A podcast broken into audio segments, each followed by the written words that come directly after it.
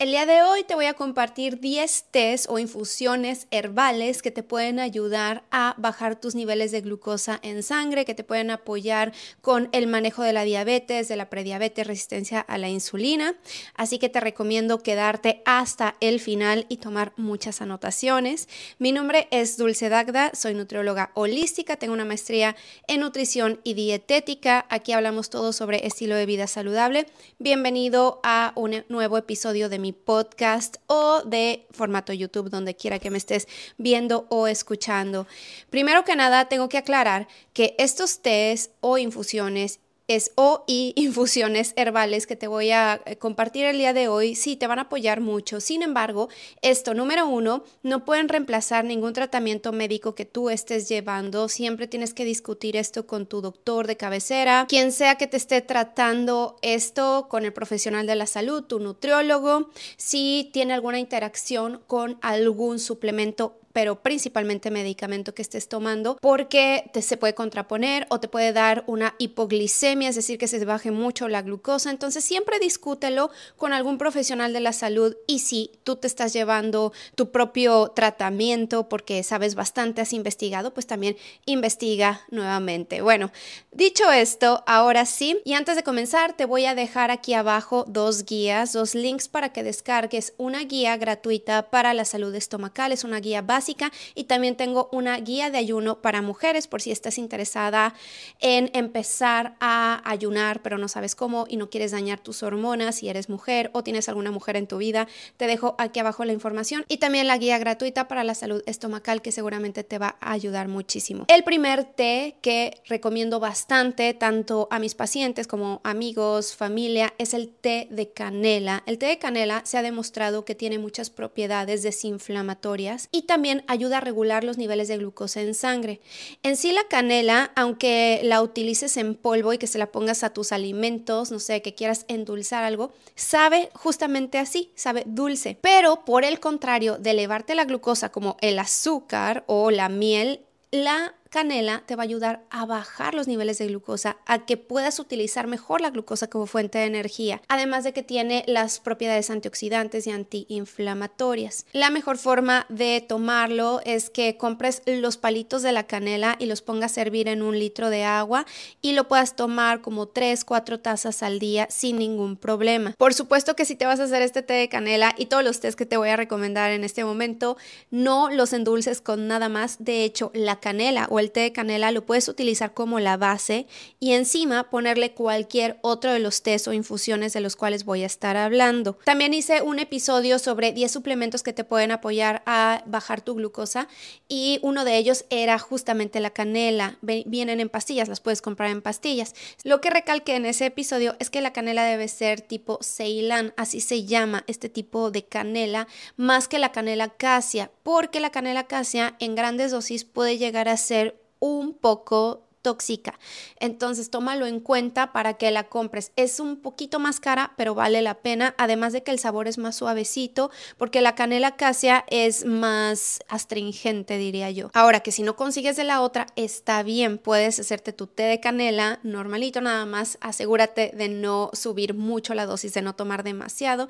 Pero de cualquier forma, como en todo, es importante no consumir demasiado de absolutamente nada. Ni, ni siquiera agua deberíamos de consumir mucho más de la recomendada. Siempre va a depender de cada persona. El siguiente té es el té de hojas de olivo. También tiene propiedades antioxidantes, antiinflamatorias que puede ayudar a mejorar la resistencia a la insulina, la glucosa en ayuno también ayuda bastante. Puedes conseguir las hojas secas y ponerlas igual a hervir un puñito con cuatro tazas de agua que es un litro o también las puedes conseguir frescas. Es raro conseguirlas frescas, las hojas de olivo no son tan comunes, por lo menos no en Estados Unidos. No sé en, en qué país vivas, pero sí, en tu país las puedes conseguir frescas, siempre es una gran alternativa, una gran opción. El té de romero es otro y este es uno que mi mamá de hecho probó haciéndolo varias semanas, no sé si lo siga haciendo realmente, pero los días que lo estuvo haciendo se estuvo checando la glucosa en ayunas y después la glucosa postprandial, que es después de cada comida, y sí vio un impacto que bajaba su glucosa.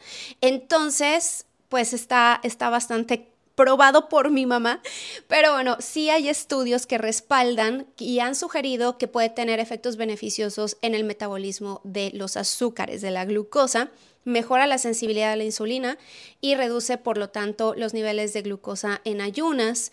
Los antioxidantes presentes en el romero también ayudan a proteger nuestras mitocondrias, que son donde se crea la energía dentro de nuestras células, lo que puede ser beneficioso para personas que tengan diabetes, resistencia a la insulina. El siguiente es muy popular últimamente en la leche dorada, por ejemplo, que se ha puesto muy de moda, que es el té de cúrcuma. La cúrcuma tiene un componente que es la curcumina y tiene poderes antioxidantes, antiinflamatorios. Hay estudios que han hecho la comparativa del de el efecto antiinflamatorio que tiene la cúrcuma comparado con el ibuprofeno.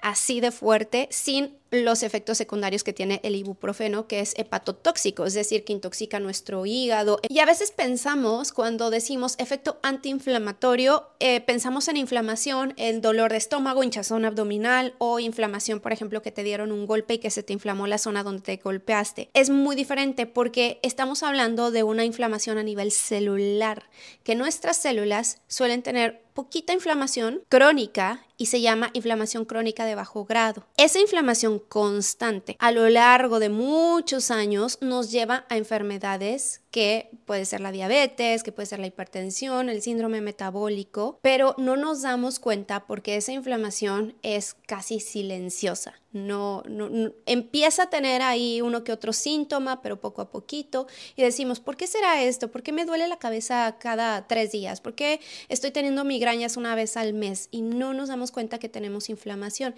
Entonces, apoyarnos con este tipo de suplementos herbales, como lo es la cúrcuma, como es la canela, nos van a ayudar para bajar esa inflamación y por lo tanto no desarrollar enfermedades a la larga. Por supuesto que esto tiene que ir acompañado de una alimentación saludable. Hay otro té que es el de hojas de arándano. También puede ayudar a regular los niveles de glucosa en sangre. Este yo nunca lo he probado, el de hojas de arándano. No sé siquiera si lo pudiera conseguir aquí. Sí, seguramente en Amazon puedes conseguir prácticamente todo. Y pones igual, o sea, casi todos los tés se preparan de la misma forma, hirviendo las hojas secas en un litro de agua, dejándolo sentar durante 5 minutos y ya después te lo puedes tomar como dos, tres tazas al día. Hay un té que este me encanta, que es el té verde o el matcha, que son diferentes. Realmente vienen de la misma hoja, pero el té verde es la hoja per se y el matcha o la matcha, no sé cómo se le diga, es la hoja molida, refinada y concentrada. A mí me encanta la matcha y me gusta mucho preparármela en las mañanas, me da mucha energía. Claro que tiene cafeína, tiene eh, la teína, que es la cafeína, en el té, presente en el té. Por eso es importante no tomarlo después de las 12 del día si tú padeces de insomnio o que eres muy sensible a la cafeína. Tómale, tómalo, pero antes de las 12 del día y además de que te va a dar muchísima satisfacción, te vas a sentir muy muy bien. Por otro lado, la cafeína que tiene el té verde no te va a dar esta sensación de ansiedad, no te vas a sentir ansioso o hay gente que se pone tembloroso con la cafeína del café. Comparado, este tiene algo que se llama L-tianina, es un aminoácido, nos ayuda a relajarnos. La tianina también nos ayuda a producir serotonina, que es esta hormona neurotransmisor se comporta de ambas formas, que nos ayuda a sentirnos bien, al bienestar. Y este, a su vez, ayuda a promover la melatonina. Pero te digo, si tú te lo tomas en la tarde, no te va a producir la melatonina instantáneamente. Es tomártelo en la mañana para que tengas los efectos que te puedas concentrar, que te sientas despierto, al mismo tiempo no te da la temblorina de la cafeína del café y después esto te haya producido serotonina a lo largo del día y en la noche te haga producir melatonina no está maravilloso. Por eso me gusta mucho recomendar el té verde por encima del café. No que el café no tenga sus efectos y sus antioxidantes, por supuesto que sí. En cuanto a sabor, mucha gente no le gusta el sabor del té, no le gusta el sabor del matcha.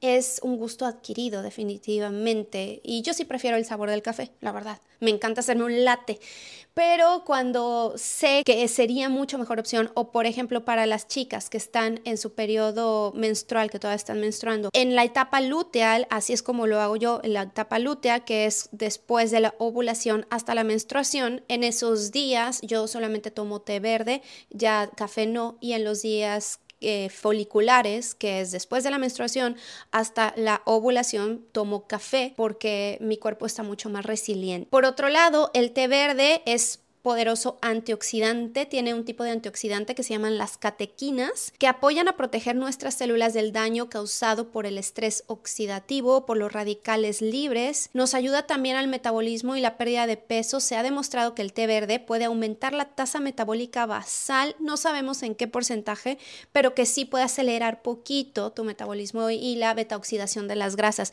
Entonces, tomártelo como un preentreno podría ser una gran opción cuando vas a hacer eh, ejercicio y eso te va a ayudar a movilizar la grasa en tu cuerpo, ayuda a la salud cardiovascular, puede mejorar los niveles de colesterol y reducir la presión arterial en nuestra sangre, mejorar la función cerebral. Este me encanta porque algunos estudios han dicho y han demostrado que el té verde puede tener efectos positivos en la función de nuestro cerebro y puede ayudar a mejorar la concentración. Una revisión de 17 estudios en participantes de 1.200 personas con y sin diabetes encontró que la ingesta de té verde redujo significativamente los niveles de azúcar en la sangre en ayunas y la hemoglobina glicosilada, que es el A1C, que es un marcador a largo plazo de tu, eh, es el promedio aproximado de cómo ha estado comportándose tu glucosa en los últimos dos a tres meses. Estos estudios generalmente aconsejan beber de 3 a 4 tazas al día de té verde para obtener los beneficios que mencioné. Hay otro té que es el té oolong, que es un tipo de té semifermentado que se encuentra en el té verde y en el té negro. En términos de procesamiento, tiene un sabor único que combina características del té verde con el negro. Sabe un poquito más suave el té oolong, a mí me gusta, es con doble O, Oolong o long, no sé cómo se pronuncia, y algunos beneficios, ahí va. Control de la glucosa. Y este sí yo lo he visto en varias personas, amigos, que me han contado que porque tienen diabetes, que se lo toman y ¡pum! les baja rapidísimo la glucosa. Eh, ayuda a regular los niveles. Eh, reducción del riesgo de enfermedades cardíacas, igual que el té verde, apoya al funcionamiento de nuestro corazón a la digestión después de comer, aquellas personas que tengan problemas gastrointestinales, sobre todo de constipación, que les cuesta ir al baño después de comer una taza o media taza. Lo ideal es que sea media taza, porque una taza completa puede distendir tu estómago si tienes problemas gastrointestinales, pero media taza te va a ayudar con el tema de la digestión. Y el último té que traigo para ti es el té negro que este es el más consumido a nivel mundial, mm, más después del café y que también va a ayudar, tiene efectos positivos porque te va a ayudar también al equilibrio de energía y estado de ánimo porque también tiene L-teanina. El té negro contiene eh, cafeína y teanina. Los dos es más fuerte que, el té verde. El té verde tiene más teanina comparado con el té negro. El té negro sí es más potente, te va a despertar, y te pero te pone de buenas y es una energía mucho más prolongada comparada con la del café también. Ayuda a la, a la función cognitiva, puede tener efectos positivos en tu memoria. También se ha estudiado en pacientes con Alzheimer y han sugerido los estudios que tienen efectos positivos en las personas que tienen Alzheimer, demencia tipo Alzheimer. Cuéntame tú cuál de estos test consumes a lo largo de, de la semana, si es que consumes alguno, si has visto algún efecto tú, si utilizas un monitor continuo de glucosa, si te checas la glucosa en ayunas, si hay alguno de estos que tú ya hayas comprobado o probado, cuéntamelo por favor, porque realmente los estudios no son tan amplios, no son tan extensos. El del té verde sí y el oolong me parece que hay mucho más, pero y el té negro Pero todos los demás no hay tantos estudios, porque los estudios casi siempre se hacen para fármacos, es donde más se invierte.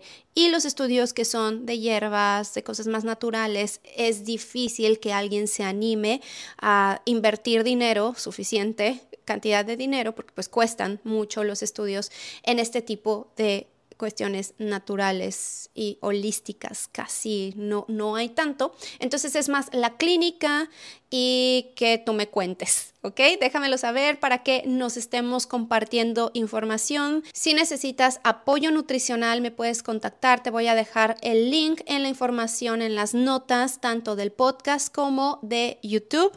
Te voy a dejar el link para que puedas concertar una cita de 15 minutos conmigo si quieres que trabajemos juntos o juntas. Es cita de valoración. También te dejo mis guías gratuitas aquí abajo y en las notas del podcast y nos escuchamos la próxima vez. Que pases un excelente día. Bye.